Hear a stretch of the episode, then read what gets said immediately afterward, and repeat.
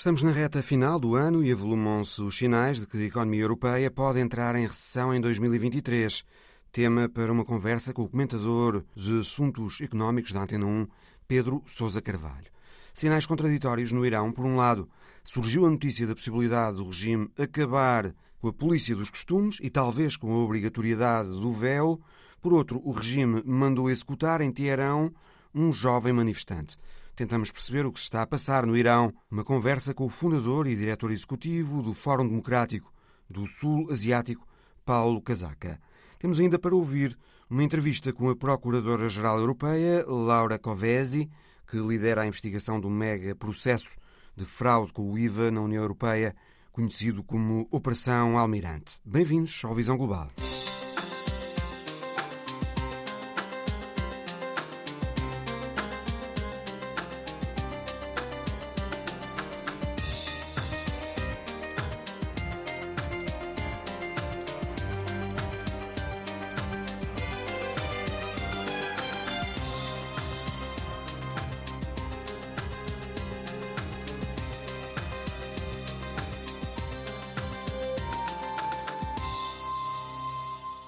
Estimativas do Eurostat, divulgadas a meio da semana, dão um crescimento para a zona euro no terceiro trimestre de 2,3%, um abrandamento, uhum. tinha sido de 4,2% no mesmo período do ano passado, e cresceu apenas 0,3% em cadeia.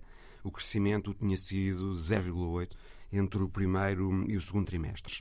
O mesmo para o conjunto da União Europeia, com um crescimento homólogo de 2,5%, tinha sido 4,3% em 2021, e um crescimento em cadeia de 0,4% tinha sido de 0,7 em 2021. Pedro Sousa Carvalho, comentador de assuntos económicos da Antena 1, boa tarde. Não é ainda uma recessão, mas a Europa não vai conseguir escapar à recessão em 2023? É difícil dizer. Nesta altura, o que estamos a assistir é uma Europa verdadeiramente a várias velocidades. Eh, nós temos aqui países, que é o caso, por exemplo, da Irlanda, que está a crescer mais de 2%, temos países mais ou menos a meio da tabela, que é o caso de Portugal, estou a pensar aqui em crescimento em cadeia, está a crescer cerca de meio ponto percentual, mas já temos aqui alguns países, sobretudo os países do Báltico, que já estão com taxas de crescimento negativas. A Estónia, por exemplo, já está naquilo que se chama -se a definição clássica de recessão, ou seja, já tem dois trimestres consecutivos com o PIB uh, uh, em queda. Para o próximo ano, perguntavas, Mário, as previsões da Comissão Europeia apontam para um crescimento de 0,3%. 0,3% é praticamente uma estagnação. Mas eu acho que verdadeiramente nesta altura ninguém sabe.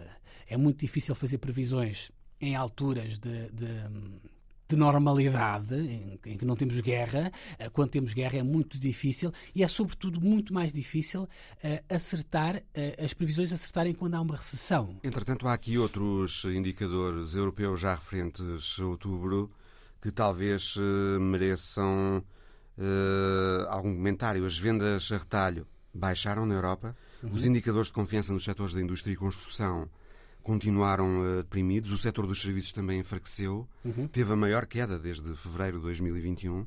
Uhum. Não parecem bons sinais para a economia europeia. Não, mas eu apesar de tudo, Mário, eu acho que apesar destes sinais apontarem no sentido de um abrandamento e alguns que já estão a apontar no sentido de uma recessão, eu acho que a economia europeia está a mostrar um nível de resiliência. Vamos a verdade é que também há bons sinais no emprego. Por exemplo, exatamente, a estimativa é de crescimento falar... do desemprego no terceiro trimestre, 1,8% na zona euro. Precisamente. E 1,5% no conjunto da União Europeia. E os empregadores a dizerem que esperam ter de contratar mais. Exatamente. Nós, esta, Portanto, a economia a grande... europeia está frágil, mas as empresas mantêm alguma confiança. É? A grande diferença desta crise face às crises anteriores é que nós estamos a atravessar esta crise numa situação que os economistas chamam de pleno emprego. Ou seja, todas as pessoas que têm capacidades que a economia procura, nesta altura estão empregadas. E esta é uma grande diferença, portanto, a questão do desemprego face às crises anteriores. A economia tem mostrado uma grande resiliência. As pessoas, estando empregadas, continuam naturalmente a ter rendimento. Isto, naturalmente, puxa para a economia, puxa pelo consumo. E depois há duas uh, diferenças também relevantes e que eu acho que ajudam a explicar esta resiliência. Primeiro, nós temos atualmente ferramentas para tentar amenizar ou debelar a crise que não tínhamos no passado. Eu estou a pensar, por exemplo, na bazuca europeia, que foi pensada para a pandemia, mas que naturalmente agora vai se adaptar à questão de tentar amenizar também os impactos da guerra. E estou a pensar naturalmente na questão da poupança. Nós tivemos praticamente dois anos fechados em casa sem poder gastar dinheiro e sem perder o emprego e, naturalmente, isto levou a um acumular de poupança e essa poupança, nesta altura, é que está a permitir que haja aqui também esta resiliência. Ou seja, é provável, não sei se vamos ter uma recessão no próximo ano, é provável que sim, é provável que não, mas eu acho que a economia europeia, a portuguesa e a europeia, tem mostrado um, um nível de resiliência que eu acho que é, seria impensável há coisa de 10 meses atrás, quando começou a guerra. Para o estado da economia europeia está a contribuir eh, muito a crise energética causada pela guerra na Ucrânia. Uhum. Uhum. Para já a economia aguenta-se, como dizes. Uhum. Uh, os depósitos de gás natural estão praticamente cheios. Para uhum. enfrentar o inverno, os preços das energias estão bem mais baixos do que no verão, uhum. só que ainda estão uh, seis vezes mais altos do que os preços médios dos últimos 20 anos. E as reservas de gás nos depósitos vão ter de se encher outra vez em 2023. Uh, já sem tantos fornecimentos de gás russo, ou se calhar nenhums. Uhum, uhum, uhum. E a inflação na Europa continua a aumentar. As perspectivas são muito incertas, Pedro. Eh, sim, em relação ao inverno, nós para este inverno não vamos passar frio. Eh, os níveis de reserva estão completamente cheios, só que nós tivemos 10 meses para constituir essas reservas. Eh, se não podemos contar nem com o gás nem com o petróleo russo nos próximos meses, vai ser naturalmente mais difícil voltar a encher os depósitos eh, e as reservas para o inverno de 2023-2024. Aí Será é que é o um problema. Ano desafiante. Mas aí naturalmente temos que contar com outras coisas, ou seja, ou seja, nós vamos ter que deitar mãos em ligações novas, apostar muito no chamado gás líquido feito, portanto, na capacidade de armazenamento. Há aqui outra questão. Os fornecimentos eh, globais de gás natural serão os mesmos durante o ano 2023. Só se prevê que haja um aumento nos fornecimentos globais de gás a partir de meados de 2024. E a Europa, que este ano importou muito gás russo até junho, eh, em 2023 terá de competir com os asiáticos pelo gás disponível e já não terá o gás russo. Uh, sim. Portanto, uma situação muito indefinida. Sim, quer do, quer do gás, quer no petróleo. Eu estou-me a lembrar, no fim de semana ainda tivemos a reunião do OPEP uh, e uma das justificações que a OPEP deu para manter o corte na produção é que, portanto, depois de falar com os seus clientes, uh, a indicação que teve é que a procura por energia no próximo ano vai ser sensivelmente igual a deste ano. Com uma ressalva que, naturalmente, se nós tivermos uma recessão, naturalmente vai cair. Nós, apesar de tudo, nesta altura temos uma situação, apesar de tudo, a, a caminhar no bom sentido quando olhamos para as matérias-primas. Se tu olhares, por exemplo, para o petróleo, barril do Brent, hoje em dia o barril do Brent está abaixo dos 80 dólares. Uhum. Em fevereiro, se bem te lembras, o barril do, do Brent chegou aos quase 120 dólares. Depois, por exemplo, a questão do, do, do gás natural, que é a referência ao gás eh, negociado na Holanda. Hoje em dia, o gás natural na Holanda está a 140 euros. Há pouco tempo atrás, o gás natural teve a 350 euros. Último exemplo, que é essencial também, que é a questão de eletricidade. O preço da eletricidade negociado no mercado ibérico, que é parecido com o que se negocia no resto da Europa, hoje em dia está a 120 euros por megawatt hora. Este preço... Mesmo assim há, são preços Este preço, há coisa de há uns meses, mais elevados a 600, do que a média mas, dos últimos Mas sem dúvida que é maior que a média europeia. Hum. Média europeia, disparate. A média histórica. Hum. Esse é um problema. E depois há um segundo problema, Mário, que é, apesar deste alívio que nós estamos a assistir nestes últimos semanas, meses, no preço da matéria-prima, nós estamos a assistir uma coisa preocupante que é a inflação a ganhar vida própria. Ou seja, aquilo que se chama inflação subjacente, que é uma inflação que tu podes medi-la sem considerar as componentes mais voláteis, nomeadamente o petróleo, eh, eh, energia e a alimentação, mesmo tirando estes componentes mais eh, voláteis, Hoje em dia, a inflação subjacente na Europa está na casa dos 7 a 8%, o que quer dizer que a inflação ganhou vida própria.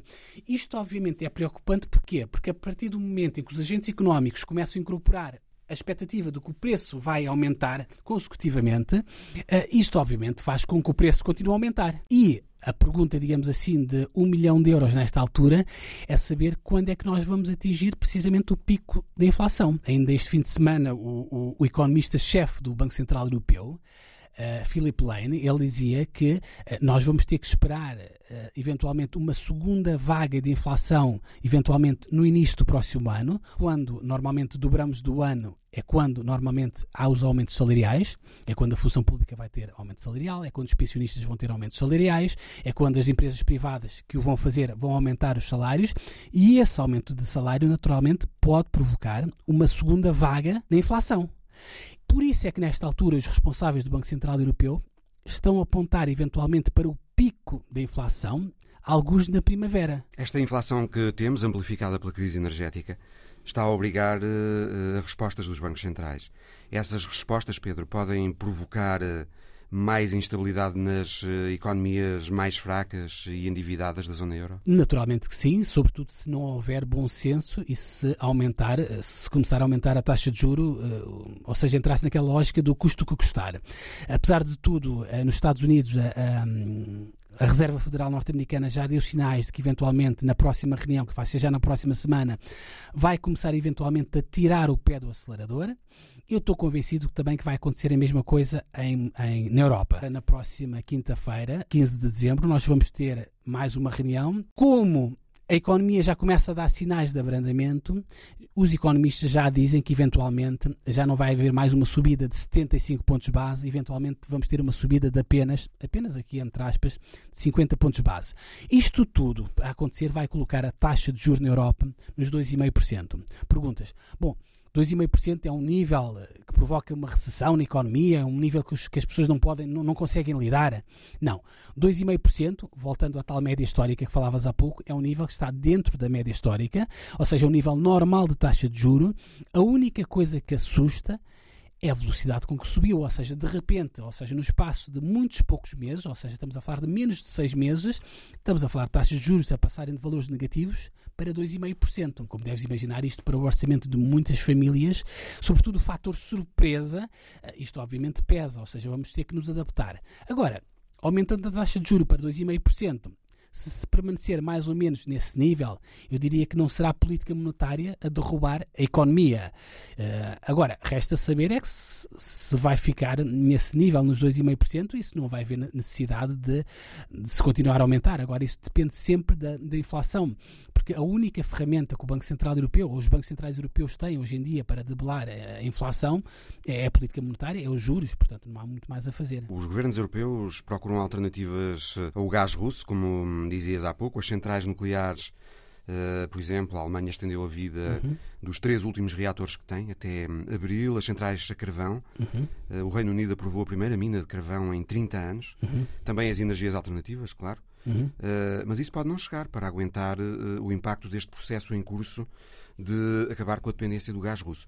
Os custos estruturais dessa substituição são uh, muito elevados, não é, Pedro? Sim, nós, nós, naturalmente, cá países, estás a falar no caso da Alemanha, no caso da Alemanha, naturalmente, tinha uma dependência em relação à energia russa, eh, que obviamente teve que deitar mãos a tudo aquilo que podia, seja o nuclear, que a Alemanha já tinha decidido encerrar. Até construíram em tempo recorde uma, uma, uma estrutura para armazenamento de gás liquefeito que eles não tinham. Exatamente, porque eles, ou seja, nesta altura, o que é que eles estão a apostar? Aliás, até, até Portugal pode eventualmente entrar nesse processo, porque nesta altura vai substituir naturalmente os gasodutos por gás que chega através dos navios.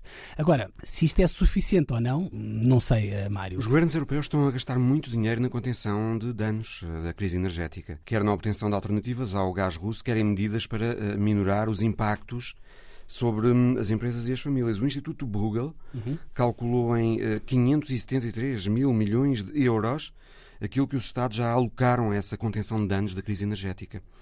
Isto a somar a tudo o que já tinha sido uh, despendido com a pandemia. Durante a pandemia. Isto acrescenta a dívida dos países, pressiona os orçamentos nacionais. Sim, há aqui dois problemas. É, Isto também pode ter efeitos acrescenta... nefastos a prazo. É, é isso que eu ia dizer, ou seja, acrescenta dívida à dívida, Nós, em princípio, uh, Mário, no próximo ano, nós, Portugal, estou a pensar em Portugal, uh, vamos deixar de estar no top 3 dos países mais endividados da Europa.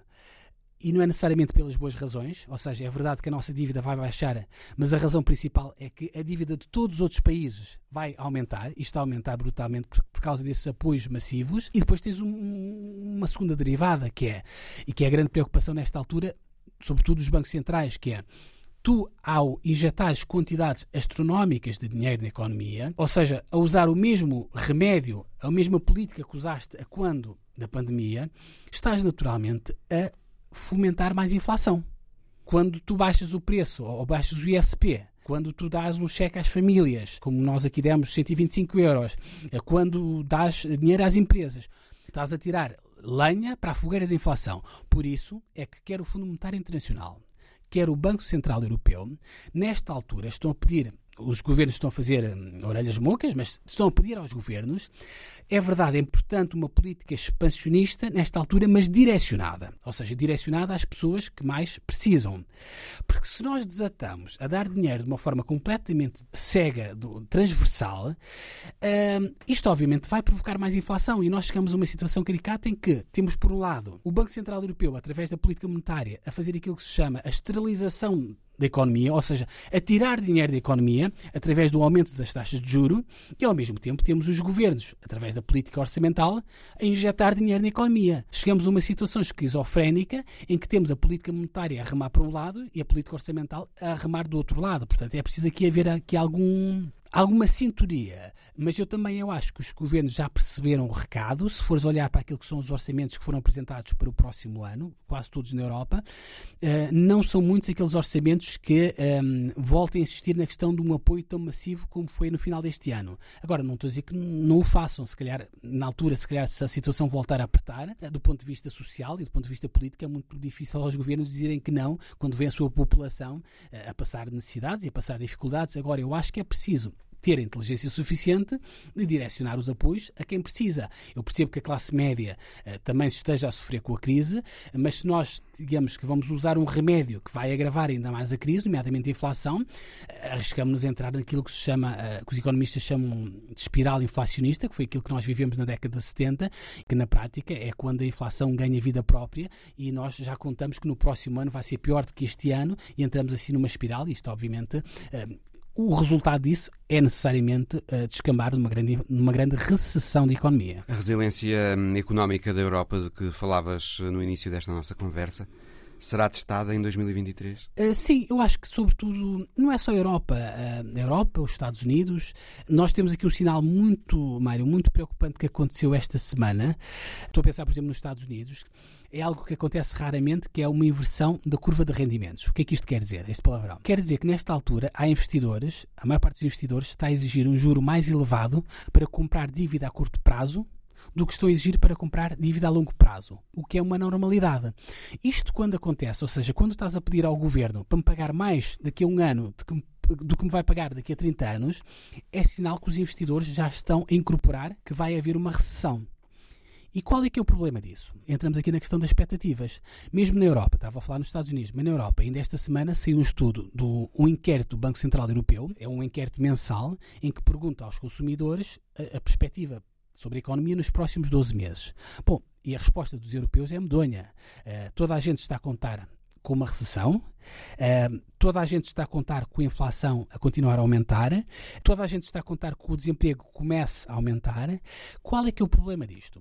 É aquilo que em economia chamam-se as profecias que se autorrealizam. Ou seja, um consumidor ou investidor se acha ou acredita que no próximo ano vai haver uma recessão, qual é que é o comportamento normal que ele vai tomar? O consumidor, naturalmente, vai consumir menos, por cautela, e o investidor vai investir menos. Portanto, se a recessão vai ter uma recessão, não vou vender tanto, portanto, não vou investir. Bom, esse comportamento, essa expectativa em si própria provoca uma recessão. É tal profecia que se autorrealiza, ou seja, se as pessoas acham que vai haver uma recessão, se as, muitas pessoas começarem a acreditar nisso, essa crença por si só provoca uma recessão. E nós, nesta altura, os sinais que temos são estes, ou seja, os organismos internacionais não estão a prever uh, uma situação de recessão, uh, mas as pessoas já começam a incorporar no seu comportamento do dia a dia uh, que o próximo ano vai ser muito difícil. Dificilmente escaparemos uma recessão, mas esperemos que essas pessoas estejam enganadas e que, e, e que assim não seja. Pedro, está a haver um nacionalismo económico nos Estados Unidos que não agrada à Europa. Um, a lei contra a inflação de Joe Biden inclui 400 mil milhões em subsídios à energia, à indústria, aos transportes, também privilegia o que é feito na América. É uma espécie de capitalismo de Estado à chinesa. Uh, e a Europa, por causa desta combinação uhum. de preços elevados de energia e protecionismo dos outros, uhum. Um, está a desindustrializar-se. A alemã BASF já revelou planos para reduzir as atividades na Europa de forma permanente. Uhum. Uh, outras empresas europeias, como a sueca Northvolt uh, ou a espanhola Iberdrola, uhum. estão a querer aproveitar essas benesses americanas investindo lá. Há um desconforto europeu com o nacionalismo económico americano. Por isso, Pedro Sousa Carvalho, uhum. talvez 2023 vá ser um teste também à saúde da relação transatlântica, não? Uh, sim, mas eu estou eu, eu relativamente confortável uh, que enquanto tiver Joe, Biden uh, na, na, presidência a, a relação com, com a Europa vai ser, vai, ser, vai ser boa, mas nós estamos a assistir dois movimentos... Esse desconforto que eu falava um, é manifesto. O ministro alemão da Economia a dizer que a América está a aspirar a lamentar que a América esteja a aspirar investimentos. Macron a dizer acordem, a dizer à Europa acordem, uhum. para não falar de que das 100 empresas mais valiosas do mundo, uhum. só 14 são europeias. Sim, mas eu acho que nós estamos a assistir aqui uma, uma, um movimento de placas tectónicas a nível de geoestratégico e a nível de economia, que não começou necessariamente com a guerra, começou com a pandemia. São dois movimentos ao mesmo tempo. Por um lado, um exacerbar do proteccionismo, porque nós de repente demos-nos conta na Europa que nós éramos dependentes de mercados externos para coisas tão simples como uh, máscaras ou álcool gel, uh, e de repente nós começamos a perceber, precisamente por uma questão de eficiência, nós deslocalizamos a, a, produção, porque era mais barato produzir na Ásia do que produzir na Europa, e de repente nós começamos a, a dar-nos conta de uma relação de dependência tão grande que nos assustou durante a pandemia. Isso levou com que os Estados-membros, os Estados-membros na Europa, os Estados Unidos e os vários países começassem um bocadinho a pensar em internalizar novamente as produções de, vários, de de vários setores. Acreditas que, pelo uh, menos enquanto o Joe Biden estiver na presidência, a relação económica entre os Estados Unidos e a Europa não será afetada por aí além? Eu acho que não, ou seja, eu acho que não vamos mexer no vespeiro, que é tentar mexer no TTIP, ou como é que eles chamavam, portanto, na, no, tratado, no Tratado Atlântico, uhum. uh, acho que, porque, ou seja, foi tão traumatizante, mas eu não, não acredito, ou seja, que vai ser pior do que aquilo que já é hoje em dia. Eu acho que vai correr bem, eu prefiro muito mais, estou, durmo mais descansado sabendo que está lá Joe Biden do que propriamente a política do Make America Great Again. Naturalmente que Joe Biden tem que olhar também para o seu eleitorado. Tu falavas de indústria automóvel, por exemplo, em Detroit, e o que o Joe Biden está a tentar fazer é uma coisa que é mais difícil, mas que obviamente que também ele tem que olhar internamente para a América, que é voltar a fazer recrudescer a indústria, a General Motors desta vida, a Ford, etc., a Chrysler, etc., com que estas marcas voltem a ser novamente grandes marcas. Agora, Mário, numa lógica verde, ou seja, o que Joe Biden está a tentar fazer é um bocadinho mais difícil, que é, vamos dar emprego a estas pessoas, mas já numa nova economia, numa economia nova, numa economia que produz carros elétricos, sendo que o exemplo mais óbvio, e é o exemplo americano, é o de mais sucesso, que é o caso da Tesla, mas, ou seja, replicar esse modelo uh, para várias marcas, para naturalmente, não diria para voltar a fazer America Great Again, mas naturalmente para absorver novamente, eventualmente, essas pessoas que ficaram os tais esquecidos da globalização, eu acho que naturalmente não se pode levar a, mal a Joe Biden a fazer isso. E eu acho que isso, obviamente, não, não retira espaço a poder naturalmente colaborar, quer do ponto de vista político, quer do ponto de vista também económico. Pedro Sousa Carvalho, comentador de assuntos económicos da Antena 1, muito obrigado. Obrigado. No Irão houve esta semana um anúncio surpreendente. O procurador-geral do país disse que a polícia dos costumes vai acabar, que vão ser adotados em alternativa outros métodos não especificados e que agora, em meados de dezembro, se vai decidir até se continua ou não a ser obrigatório o uso do véu. Paulo Casaca, fundador e diretor executivo do Fórum Democrático do Sul Asiático. Boa tarde. O Procurador-Geral iraniano. Muito boa tarde. O Procurador-Geral iraniano anunciou isto, mas quem decide sobre a polícia dos costumes não é ele. É o Ministro do Interior Exatamente. do Irão. A responsabilidade nem mais, nem mais. é executiva e não judicial, não é? Começa por aí. E depois Portanto, as palavras dele ainda... foram um bocadinho mais embrulhadas. Ou seja, aquilo que foi reproduzido foi de facto aquilo que as principais cadeias internacionais de comunicação Uh, retiveram e ele não foi tão claro quanto isso. Ele, digamos, Portanto, foi bastante evasivo. ainda a certeza de que a polícia dos costumes vai mesmo acabar no Irão. É que não vai acabar de certeza, não é? Aliás, já houve outros eh, dirigentes que já disseram de maneira muito clara que uh, a polícia dos costumes vai continuar e que, aliás, avançaram ainda mais, que coisas como, por exemplo, uh, poder fazer transações bancárias para quem tivesse sido apanhado uh, mulheres sem véu, portanto, poderiam ser proibidas disso. Não, isto, digamos, isto faz parte da, daquele fumo que as autoridades iranianas costumam fazer, já, já têm mais de 40 anos disto, não é? Eles, de facto, são mestres em tudo o que seja manipular a informação.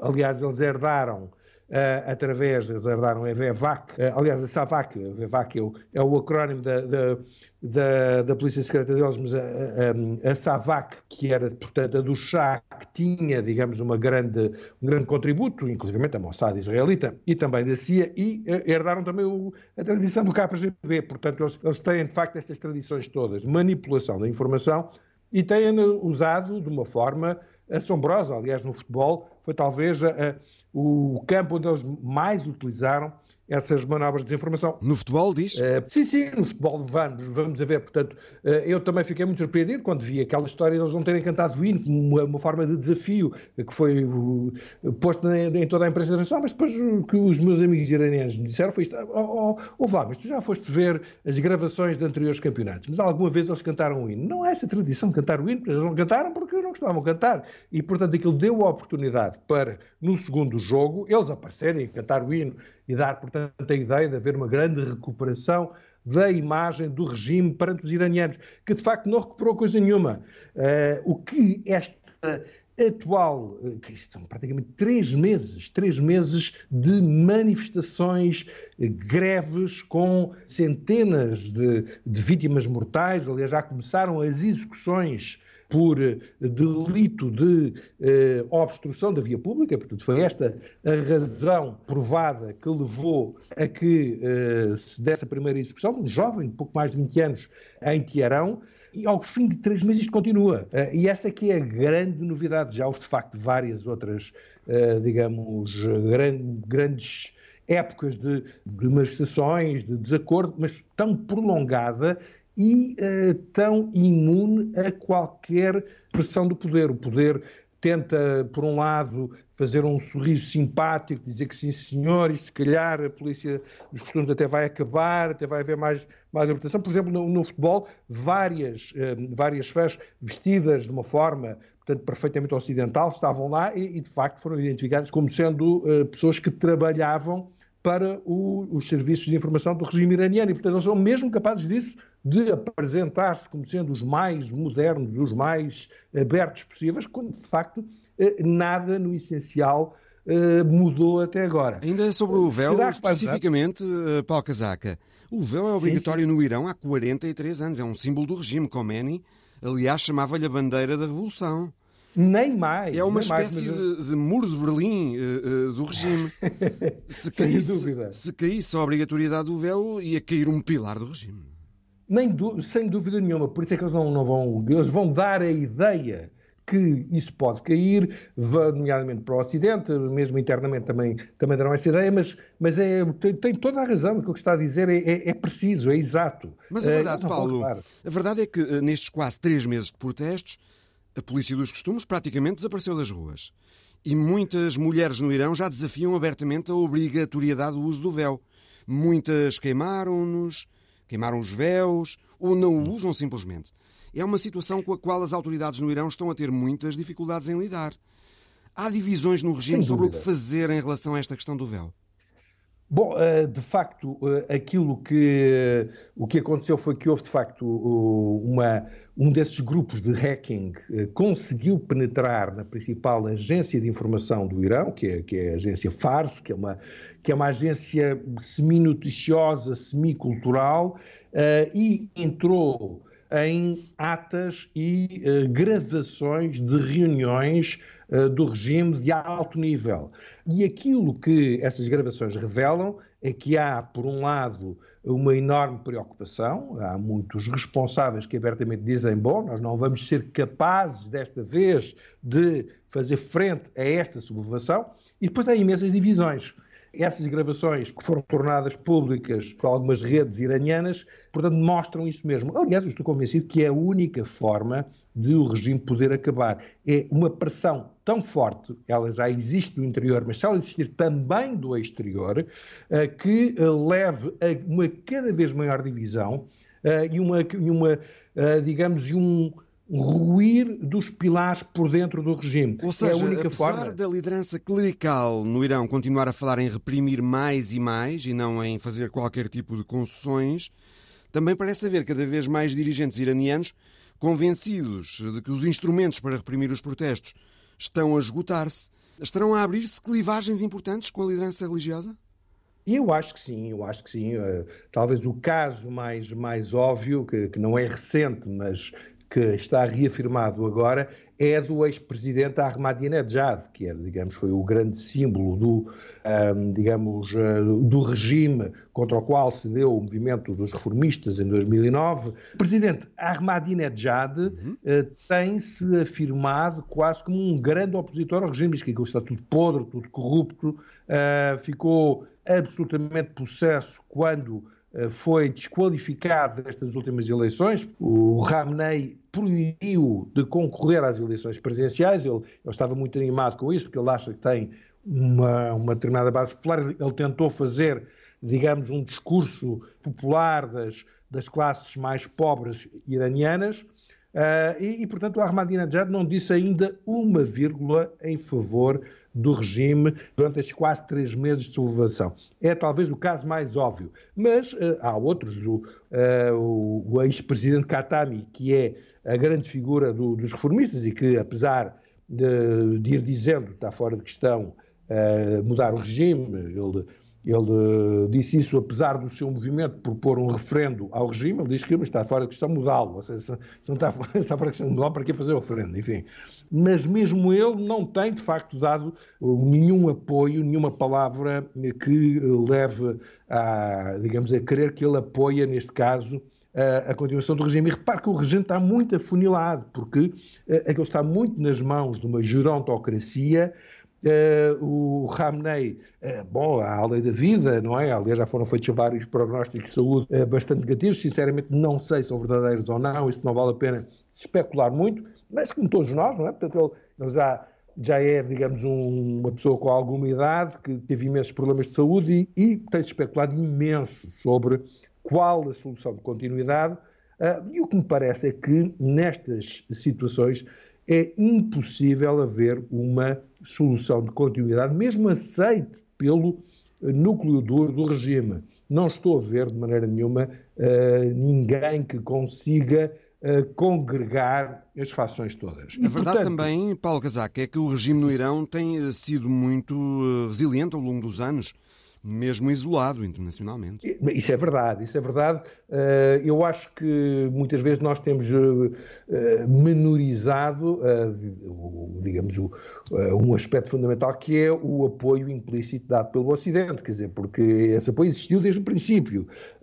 O embaixador Sullivan que lá estava, portanto, quando o, o, Khomeini, o tomou conta do poder, eh, ele de facto hoje em dia sabe-se que ele eh, foi uma das pessoas que facilitou essa tomada do poder. E eles têm feito, depois disso houve o Irão Contras, eh, aliás, antes do Irão Contras houve o próprio chamado October Surprising, que de uma maneira muito clara a candidatura do presidente Reagan obviamente negociou com o Khomeini para que uh, os reféns não fossem libertados antes das eleições presidenciais. Por exemplo, é? houve de facto aqui uma, um grande apoio do Ocidente, houve, uh, tem, tem, toda a razão, uma enorme resiliência, ou seja, é, é fantástico como um regime que é uma, um completo retrocesso, está completamente à margem daquilo que são os valores uh, gerais da,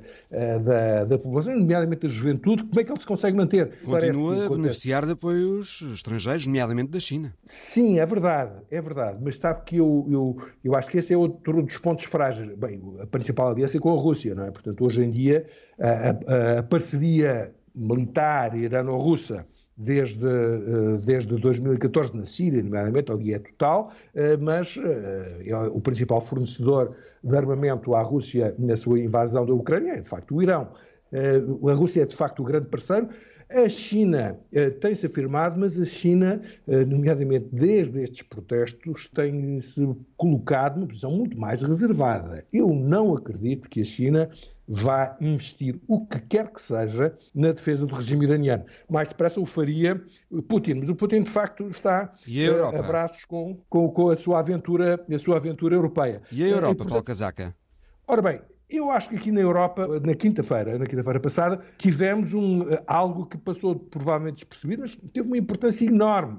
O Tribunal Constitucional eh, belga eh, vetou e, portanto, mandou o governo refazer o Tratado Internacional de Extradição que o governo belga, com assentimento parlamentar, tinha feito com o Irão para libertar um diplomata iraniano que foi condenado à pena máxima por atos de terrorismo eh, provadíssimos, claríssimos e sem qualquer dúvida. Portanto, é essa, esse tratado internacional que prolonga a tradição de todos os governos ocidentais de negociarem uh, terroristas contra reféns com o Irão. Há, há 43 anos disto, no fundo, uh, a campanha do, do presidente Reagan começou exatamente dessa maneira. Uh, e com a agravante, aliás, no caso do, do presidente Reagan era para que os reféns não fossem libertados antes das eleições presidenciais, para ele ganhar as eleições, eh, mas ehm, esta, este chumbo pelo Tribunal Constitucional eh, mostra que há condições para a Europa começar a pensar disto de outra maneira, porque a segurança europeia só se resolve com gente que não seja fanática a tomar conta do Irão. Eh, de outra maneira, não há solução possível, não há acordo possível que nos dê segurança. É isso que nós temos que entender é a coisa mais importante, do meu ponto de vista, a ter em conta nas nossas relações com o Irão. Paulo Casaca, fundador e diretor executivo do Fórum Democrático do Sul Asiático. Muito obrigado. Muito obrigado. A Procuradora-Geral Europeia, Laura Covesi, que lidera a investigação do mega processo de fraude com o IVA na União Europeia, conhecido como Operação Almirante, esteve esta semana em Portugal para tentar sensibilizar as autoridades para a necessidade de dedicar mais meios humanos à Procuradoria Europeia. Covésia explicou a visão global, os objetivos desta visita. Of course I'm here Claro que estou aqui para discutir diretamente com os portugueses, para me dirigir a eles diretamente e não pelo Facebook ou pelo Twitter, para estar em contato direto com eles. A Procuradoria-Geral Europeia começou a trabalhar em junho de 2021. Desde então, sente que há coisas que precisam de ser melhoradas para que a Procuradoria Europeia possa uh, trabalhar melhor? Need to be perfected so that uh, EPPO can do a Claro que podemos sempre melhorar. Eu acho que já fizemos um trabalho magnífico até agora. Só para lhe dar um exemplo, já uh, recuperamos, confiscamos 250 milhões de euros nas nossas investigações. Isto é dinheiro que vai diretamente para os orçamentos nacionais. É cinco vezes mais que o nosso orçamento. Quando falamos da eficiência da Procuradoria Europeia, por cada euro que é investido na Procuradoria, os Estados recebem cinco. Parece-me um excelente retorno do investimento na Procuradoria Europeia. E isso é algo que estamos a fazer para os cidadãos. Está agora a discutir-se a possibilidade de alargar as competências da Procuradoria Europeia para além dos crimes financeiros, para passarem a abarcar também a verificação do cumprimento das sanções à Rússia. Uh, Acha que isso vai acabar por acontecer mais cedo ou mais tarde? Uh, compliance with uh, sanctions to Russia, I suppose. Do you think this will happen sooner or later? Esperemos que sim. Nós estamos preparados para isso. Estamos preparados para assumir a responsabilidade de trabalhar nesses casos. Aliás, já temos parte dessa competência, porque já trabalhamos com casos de contrabando. A Procuradoria Europeia é o melhor instrumento disponível na Europa neste momento para fazer esse tipo de trabalho, para combater este tipo de criminalidade. a Procuradoria Europeia começou as investigações da Operação Almirante há 18 meses e revelou agora as primeiras conclusões. Presumo que seja uma investigação muito complexa. And now, as revealed the first uh, conclusions, it is a very complex um, situation to Sim, é. E é a maior investigação que a Procuradoria Europeia tem em mãos. Na minha opinião, é o maior caso de fraude com o IVA alguma vez investigado. Não só por causa dos montantes envolvidos, 2,2 mil milhões de euros, mas também porque é um crime que envolve quase 35 países.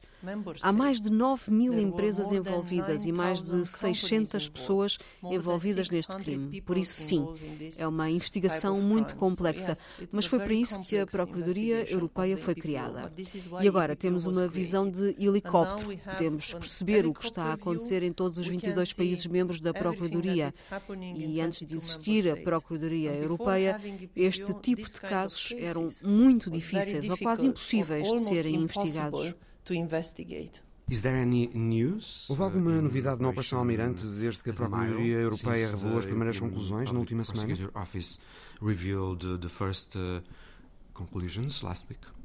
É uma investigação em curso, que ainda só está no início. Tenho a certeza de que mais atividades serão descobertas e vamos torná-las públicas quando for possível. As perdas estimadas nos casos investigados pela Operação Almirante são, como disse, à volta de 2,2 mil milhões de euros. Mas as fraudes com o IVA penso que são consideradas o crime mais proveitoso na União Europeia. A última estimativa da Europol apontava para perdas anuais de 50 mil milhões de euros em receitas fiscais como resultado deste tipo de fraude. É possível que as perdas investigadas pela Operação Almirante aumentem mais e mais? Is it possible that uh, the losses investigated by Operation Admiral will climb higher and higher. Yeah, it is possible. Sim, é possível. As fraudes com o IVA são crimes que afetam diretamente os cidadãos, porque afetam os orçamentos. As receitas de IVA significam dinheiro para o orçamento. E especialmente agora que falamos tanto de inflação e de problemas com os orçamentos, é importante recuperar esse dinheiro das fraudes com o IVA e reduzir o mais possível os danos. E do que precisamos para fazer isso é de unidades especializadas, exclusivamente dedicadas a trabalhar com os investigadores financeiros da Procuradoria Europeia. É costume eu ouvir os responsáveis nos Estados-membros dizerem que não têm recursos suficientes, mas eu diria ao Ministro das Finanças: diga aos seus cidadãos, ao povo que trabalha duro, que não tem recursos suficientes para dar à Procuradoria Europeia para que ela possa reduzir os danos das fraudes com o IVA e assim possa protegê-los melhor, proteger melhor as suas algibeiras. E PPO, a Procuradoria Europeia precisa de mais recursos financeiros e mais recursos humanos. Estou a falar de recursos humanos, agentes especializados dedicados a trabalhar em exclusivo com a Procuradoria Europeia. Penso, por exemplo, nesta Operação Almirante. Não podíamos trabalhar sozinhos. Nós temos dois procuradores em Lisboa e outros dois no Porto. A ajuda da polícia e das autoridades fiscais, neste caso em concreto, foi preciosa. Sem ela, não podíamos ter feito esta operação. Mas agora temos de pensar em fazer disto um sistema, ter uma unidade de investigadores dedicados em exclusivo a trabalhar em todos os casos da Procuradoria Europeia, porque a nossa missão é combater o crime financeiro. Se reduzirmos o nível dos danos, isso significa que os orçamentos dos Estados-membros aumentam. As pessoas vão ficar mais seguras, os orçamentos vão ficar mais seguros com a Procuradoria Europeia. Foram tomadas medidas para recuperar danos causados pelas situações investigadas? Medidas. In this case, in the specific case of Confiscámos algum dinheiro, algumas eh, barras de ouro, alguns carros e foram congeladas algumas contas bancárias e algumas propriedades imobiliárias.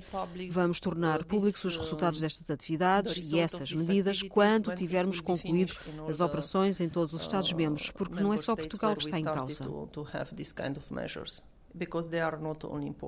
E só depois das sentenças judiciais, presumo. Claro. I know this question is Sei que esta questão é uh, política, mas podemos talvez pensar em uh, mudanças futuras nas regras do IVA na União Europeia depois desta Operação Almirante? Of course we can send some conclusions after the not only É claro que podemos enviar algumas conclusões, e não só depois desta operação, porque na Procuradoria Europeia temos muitos casos com o IVA. Mas o que lhe posso dizer, neste caso em concreto, como exemplo, é que detectámos um grupo criminoso organizado dedicado apenas a constituir as empresas que iam cometer os crimes. e depois outro grupo criminoso organizado constituído apenas para aconselhar os criminosos, ou seja, para identificar os melhores países para cometer os crimes, quais os países com legislação mais permissiva, quais os melhores países para sediar as empresas e pagar menos impostos. Baseados nestas descobertas, se tivermos questões a colocar aos Estados-membros, vamos fazê-lo. So, based on these evaluations, if we will have some, let's say, problems to raise to the member states, we will do it. So Para que eventualmente tomem medidas políticas. Take political measures. Esperemos que sim. Let's hope so. A Procuradora-Geral Europeia, Laura Covesi. O tenista Roger Federer está na história da semana de Alice Vilaça. Yes, hello. Um, just was wondering how I can get into Wimbledon. Foi desta forma, sem se apresentar, que Roger Federer, um dos maiores nomes do ténis e do desporto mundial, tentou entrar em Wimbledon. Mas não estava à espera da resposta que ouviu. Não estava à espera de ser barrado no local onde tantas vezes sorriu, onde tantas vezes foi aplaudido. Mas vamos perceber como tudo aconteceu. A história que mais parece uma anedota foi contada pelo próprio Federer numa entrevista ao Daily Show de Trevor Noah. Roger Federer himself. Nice to see you. Welcome to the Daily Show. Thank you. Foi há duas semanas. Roger estava de passagem por Londres para uma consulta depois de uma viagem ao Japão. Como não sabia se teria tempo livre para visitar Wimbledon, acabou por aparecer sem avisar. I didn't want to tell Wimbledon that I was going to maybe be there. Federer, o tenista que mais vezes venceu o Grand Slam britânico, 8, achou que não precisaria de identificação para entrar. Achou que facilmente seria reconhecido. Mas não foi assim. A segurança perguntou-lhe pelo cartão de membro. Federer não o tinha e foi-lhe dito que sem cartão não podia entrar. Uh, I don't have my membership card, but I am a member. I'm, I'm just wondering where I can get in. And she's, yeah, but you have to be a member. Federer explicou que habitualmente só ia a Wimbledon para jogar e por isso não sabia por onde entrar. E a segurança voltou a dizer que a entrada era pelo outro lado, mas com cartão de membro. I tell her, normally when I'm here, I'm playing. She's like, well, I'll decide, but you have to be a member. O cartão de Federer não estava com ele. E na entrevista a Trevor Noah confessou que já em pânico, I'm in a panic now, and I'm... argumentou dizendo que era membro, que estava a dizer a verdade e que ganhou aquele torneio oito vezes. I have won this tournament eight times. Please, believe me, I am a member. Mas não adiantou de nada. Federer perdeu o primeiro set, mas não se deu por vencido. Foi por outro lado. E quando saiu do carro, foi imediatamente reconhecido. Oh, Mr. Federer, my God, I can't believe you're here at Wimbledon. Can we take a selfie? I'm like... Um pedido para uma fotografia e a pergunta de um outro segurança. O que faz aqui, Sr. Federer? Oh my God, Mr. Federer, what are you doing here? Depois de explicada a situação, Federer acabou por entrar e beber o chá que tanto queria. Then I walk in and the chairman was there and everybody and I was having tea for an hour. Na entrevista ao Daily Show e num tom muito divertido, Roger Federer desculpou a segurança porque ela estava a fazer, e bem, o seu trabalho. Where is your name? Where's your picture? You don't have it. I'm sorry. em setembro do ano passado, Roger Federer colocou um ponto final na carreira aos 41 anos. Oh yes, we have an eight-time champion. His name is Roger Federer.